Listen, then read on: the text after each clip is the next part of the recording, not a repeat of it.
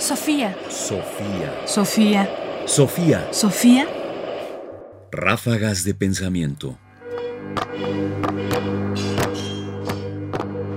Ráfagas de pensamiento. ¿Quieres iniciar esto con una, una cosa inteligente, con un mensaje? ¿Un mensaje? Bueno, yo pienso que por sobre todo mente deberíamos conservar. Radio UNAM presenta Ráfagas de pensamiento. Ahora en www.ernestopriani.com. Conservar, ¿qué quiso decir? La metafísica del huevo. Para empezar por el principio, ¿qué fue primero, el huevo o la gallina? Para Aristóteles la gallina tiene la primacía sobre el huevo. El doctor Emilio Uranga ha buscado en vano la cita La gallina fue primero que el huevo en el corpus aristotélico, pero es cierto que el filósofo sostiene esta doctrina. El origen de la radical toma de partido por la gallina se halla en la distinción del ser en potencia y acto entrañable a Aristóteles. Entre el ser en estado acabado, el ser en acto, el puro no ser, se tiende un intermedio, el ser en potencia, que ya pertenece a lo real sin estar aún perfectamente realizado. Los cambios y movimientos se explican diciendo que son el paso del ser en potencia al ser en acto. Ergo, la gallina es anterior al huevo. El huevo es el pollo en potencia, pero es un huevo en acto.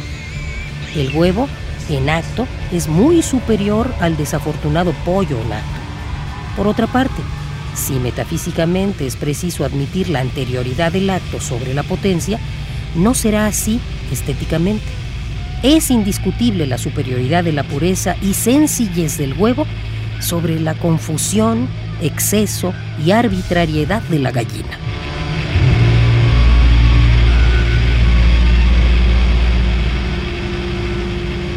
Hugo Iriart. Eh, disertación sobre las telarañas.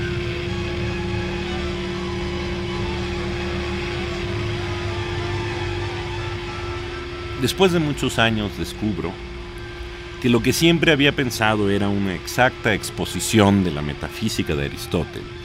Y me refiero, por supuesto, a esta exposición que hace Uriart en la disertación sobre las telarañas a propósito de qué fue primero, si el huevo o la gallina.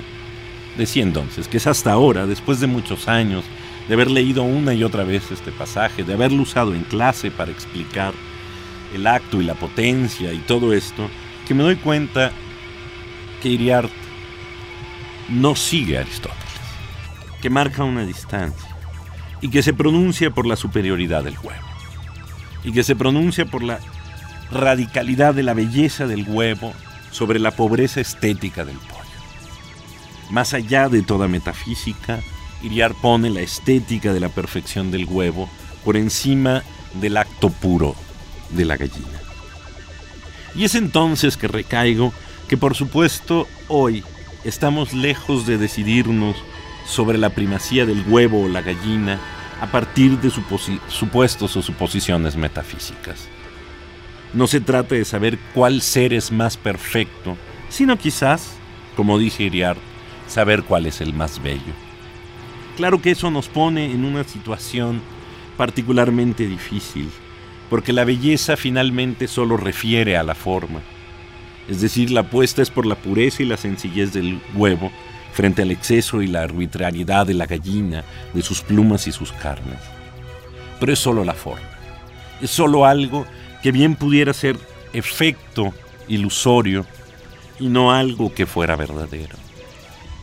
Pero hoy, finalmente, y quizás por eso Iriar tiene razón, tendremos que aprender a jugar sobre lo ilusorio de las formas y a veces quizás preferir las cosas no por la anterioridad del acto a la potencia, sino por la superioridad estética de la redondez del huevo a la confusión de la.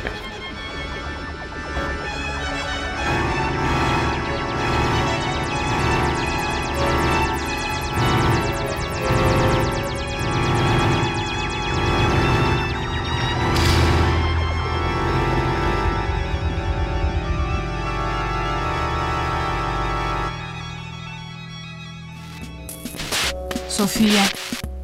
Sofía. Sofía. Sofía. Sofía.